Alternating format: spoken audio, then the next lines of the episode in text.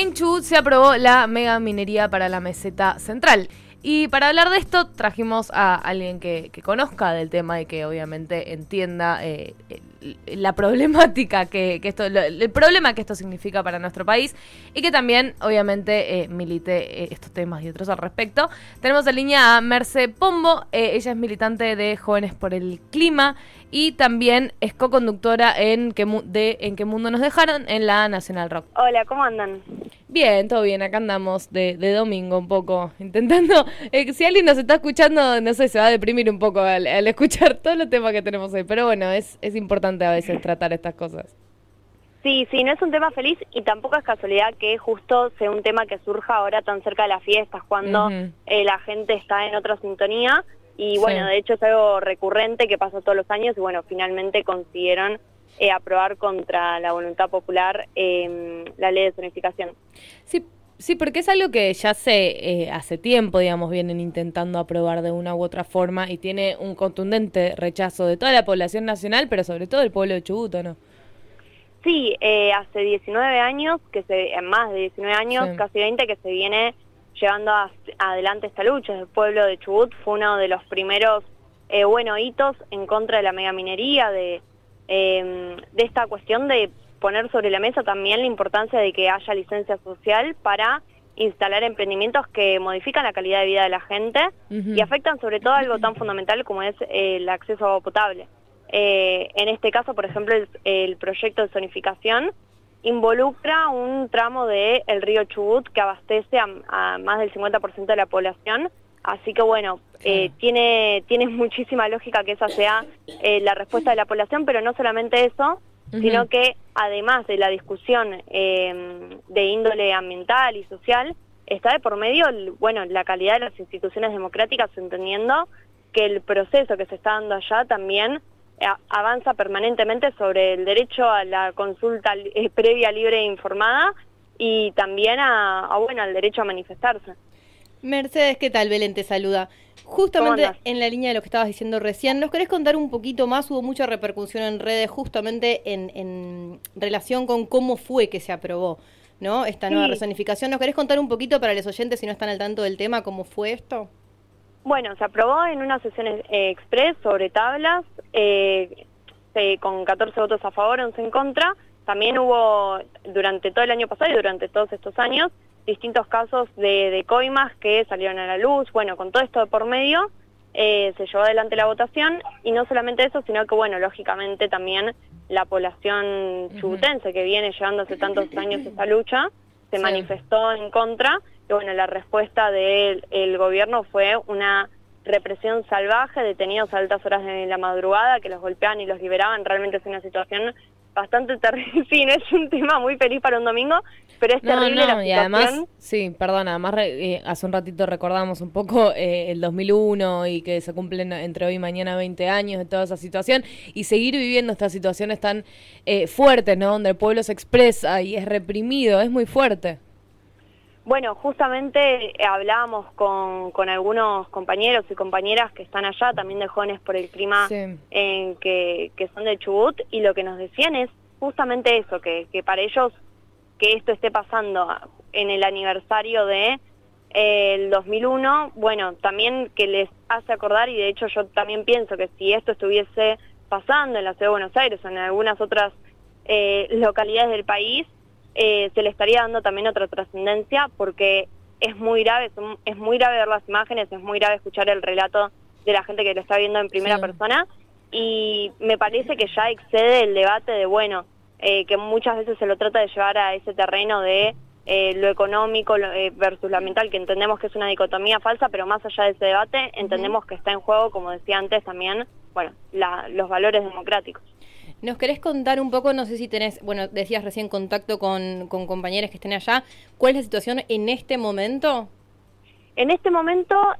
bueno, se sigue luchando por la derogación, se sigue pidiendo que eh, se, derogue la, ley de zonificación que se aprobó recientemente, como, como decía recién, en una situación em, bastante, bastante compleja y, y bastante turbia, pero bueno, hasta, hasta donde sé yo, ya no hay detenidos, también hay hubo esta práctica de, bueno, de tener eh, gente, golpearla y después soltarla, pero bueno, por el momento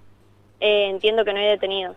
Pero es un, un tema que va a seguir los próximos días y que hay que seguir atentos, sobre todo a estas cuestiones, porque creo que se aprovecha, el año pasado pasó exactamente lo mismo y viene pasándose bastante tiempo, se aprovecha esta época que es mucho más compleja para movilizar y para para todo, para cualquier cosa, para cualquier cosa complejo diciembre. Totalmente, aprovechemos, ya que, ya que estamos justamente a los 20 años de, esa fecha de diciembre, no solo repudiar obviamente la represión y que nunca la represión tenga las consecuencias que tuvo en ese momento, sino también eh, un poco recordar que en ese momento el pueblo en las calles logró torcerle la mano a la política, digamos, y, e impedir que se produjeran este tipo de, de acontecimientos, ojalá ya el pueblo en Chubut y con el, con el apoyo de todos y todo el país efectivamente pueda eh, impulsar eso y este reclamo. Sí, seguir frenando de alguna forma el, el, como lo que le queda, el lugar que le queda al pueblo de Chubut es un poco frenar esto que quiere avanzar constantemente y que está intentando avanzar, como decía recién Merce, hace 20 años. Totalmente, y me parece que también es importante tomar la dimensión de que, bueno, entendiendo que hay en juego un recurso estratégico fundamental y un derecho humano como es el acceso a agua potable, eh, la estabilidad democrática de el, no solamente de la provincia, creo que también es una cuestión que tiene una dimensión sumamente nacional y es importante que se aborde también en ese sentido y que bueno, ayer hicimos una, una movilización en frente de la Casa de Chubut, pero seguir acompañando y, realmente desde todos los lugares del país, desde el que podamos eh, de cualquier forma, ya sea bueno, esto también, comunicar lo que está pasando, eh, prestar apoyo, sirve muchísimo. Te pregunto de cara al año que viene, al 2022, ¿cuáles son los principales temas en agenda? Tenemos siempre la ley de humedales, ¿no? Ahí que, da vueltas, pero que parece que, no termina de salir o no termina por lo menos de pasar a, la agenda legislativa. Eh, ¿Cómo ves ahí la perspectiva para el año que viene en estas temáticas? Bueno, la ley de humedales pierde estado parlamentario en febrero del año que viene, así que el panorama tampoco es positivo en ese sentido. Sí, no. eh, se sigue esperando que, bueno, se extendieron las, eh, las sesiones de diciembre, el, el ambientalismo y los distintos colectivos que siguen apoyando la ley de humedales eh, estaban empujando para que se trate en diciembre. También eh, es una posibilidad que se traten extraordinarias, pero ya un poco más lejana. Pero lo cierto es que si no pasa esto, el año que viene ya no va a ser posible por lo menos votar el proyecto que se presentó. También recordando que es la tercera vez que perdería Estado parlamentario este proyecto de ley. Claro, sí, recordemos que si un proyecto pierde estado parlamentario tiene que volver a hacer todo el circuito y toda la burocracia que demanda un proyecto de ley en el Congreso, ¿no? Claro, sí, totalmente, y además fue un proceso bastante complejo llegar al proyecto de ley que hoy en día se está impulsando con, con distintos sectores, eh, bueno, de toda índole, eh, fue un proceso bastante largo, así que sí, es, es, es un retroceso importante. Y Merce, ustedes como eh, siempre desde jóvenes de jóvenes por el clima, perdón, eh, refuerzan mucho la idea de un, eh, un ambientalismo latinoamericanista, con una mirada mucho más social, popular, de, de, cómo impacta de otra forma y cómo es de otra forma a pesar del ambiente en nuestro país por un millón de otras cosas. Bueno, fue la cumbre de, de Glasgow, Glasgow, perdón. ¿Y cómo, cómo ven ustedes? ¿Qué balance hacen? También, bueno, eh, hubo un cambio de gobierno fuerte en los últimos dos años, ah, como también en los últimos dos años eh, Jóvenes por el Clima creció mucho, eh, empezó a tener mucha más visibilidad y los temas climáticos creo que están cada vez más en agenda gracias al trabajo de Jóvenes por el Clima y un montón de otras organizaciones. ¿Cuál es su balance, digamos, tiene que hacer un balance por lo menos desde que empezó Jóvenes por el Clima eh, en este sentido, digamos, en qué cosas se lograron, cómo se avanzó, qué no se avanzó, qué cosas positivas ven, qué, cuál es el camino, qué es lo que falta? Yo, yo creo que tiene que ver por un lado con la incidencia de la juventud, pero que también tiene que ver con que se empezaron a ver de manera mucho más material eh, y, tangible las consecuencias del cambio climático, que bueno, son eh, el aumento en intensidad y, frecuencia de fenómenos climáticos extremos que, estuvimos viendo en, distintas partes del mundo, y, creo que eso también cambió la manera de analizar eh, lo ambiental, no solamente como una cuestión que tiene que ver con la naturaleza, como una cuestión aislada y, como algo que hay que proteger y puro, sino con algo que está atravesado por decisiones políticas que inciden en nuestra calidad de vida y en cuestiones eminentemente sociales. Y bueno, la mayoría de las iniciativas parlamentarias que hoy en día estamos impulsando tanto la ley de humedales, que tiene que ver también con el acceso a agua potable, alimentos y un montón de servicios ecosistémicos que brindan, como la ley de envases, que tiene que ver también con dignificar y,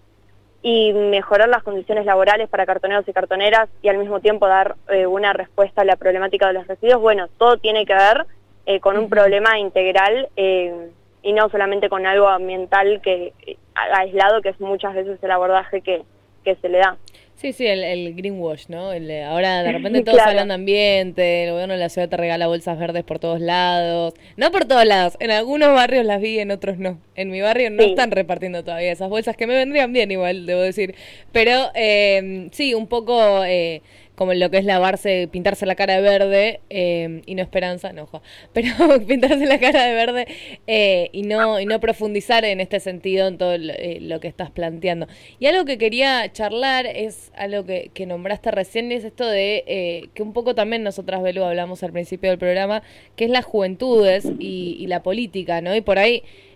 vos nos podés contar un poco más cómo lo ves, que dentro de Jóvenes por el Clima hay como pibes mucho más jóvenes, hay gente que todavía está en la secundaria, eh, sí. además de llamarse jóvenes por el clima, Cabelum me hace cara de como dice, se llama jóvenes por el clima, pero porque hay más pibes, vos también sos joven, Belén, yo también soy joven, pero no estamos cerca de adolescentes, eso quise preguntar, pero bueno, eso te quería preguntar, ¿no? ¿Cómo, ¿Cómo ves también? Porque bueno, hoy eh, la adolescencia está, no, no, no sé, eh, Merce, vos cuántos años tenés, pero yo veo que hay algo de, de la adolescencia que, que, está cambiando por un montón de factores, ¿no? Por eh, los movimientos ultraderechistas, por los medios, por la comunicación, por hasta la criptomoneda, por un montón de cosas. Sí, bueno, yo tengo 22 años, a mí me están por echar, eh, pero tenemos compañeros... No, no, pero, espero que todavía no. Pero tenemos compañeros y compañeras que son realmente eh, mucho más chicos y chicas. Yo creo que hay ciertos debates que atraviesan eh, a las juventudes y sobre todo a las adolescencias y, y, incluso a las niñeces, que son, bueno, los que tienen que ver con el ambiente y con el feminismo y que tienen con que ver con otra manera de conformarse como sujetos y y con cuestiones mucho más de base eh, que, que, bueno, eh, no tienen que ver solamente con discusiones em, eh, parlamentarias o políticas, tienen que ver con algo incluso identitario. Yo más allá de eso creo que también pasa mucho esto de pensar en la juventud como un todo homogéneo, entonces se piensa que, bueno, la juventud es esa tendencia individualista de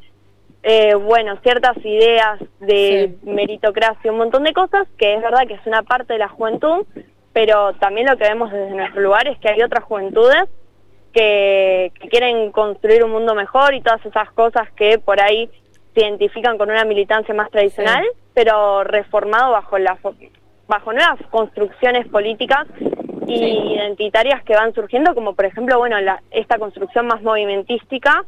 eh, que lo vemos en el feminismo y también en, en el ambientalismo. Sí, total. Eh, y que me parece sumamente interesante y que, y que también, bueno, tiene que ver con esto de entender que hay problemáticas que incluso trascienden las fronteras. Sí, totalmente. Bueno, entonces por lo menos nos quedamos con un mensaje lindo, Merce. sí, vamos con un poco de esperanza, positivo y, y es real que, que hay algo, me parecía muy interesante esto de de, de, que, de que la juventud y la política está, se enmarca más sobre movimientos que sobre partidos, que es algo que bueno, se viene escuchando mucho, eh, pero me parece importante también como tenerlo siempre en la cabeza, ¿no? Porque está cambiando la forma de, ver el mundo y de construir y hacer política, y eso es, eh, por lo menos eh, a mí me parece, a mi parecer, bastante positivo. Así que, Merce, muchísimas gracias por tu tiempo con Estereotipas, un placer enorme, ya habíamos hablado creo que a principio de año. No me acuerdo bien ya cuándo porque este año ha sido muy largo. Pero nada, te mandamos un abrazo grande y feliz año y todas esas cosas que pasan ahora dentro de poquito. Porque ya está, ya llegamos. Bueno, gracias a ustedes y abrazo enorme. Abrazote. Pasó Mercedes Pompo, militante social, ambiental, socioambiental y feminista referente de Jóvenes por el Clima y co-conductora en Qué Mundo Nos Dejaron en la Nacional Rock. Estereotipas por FM La Patriada.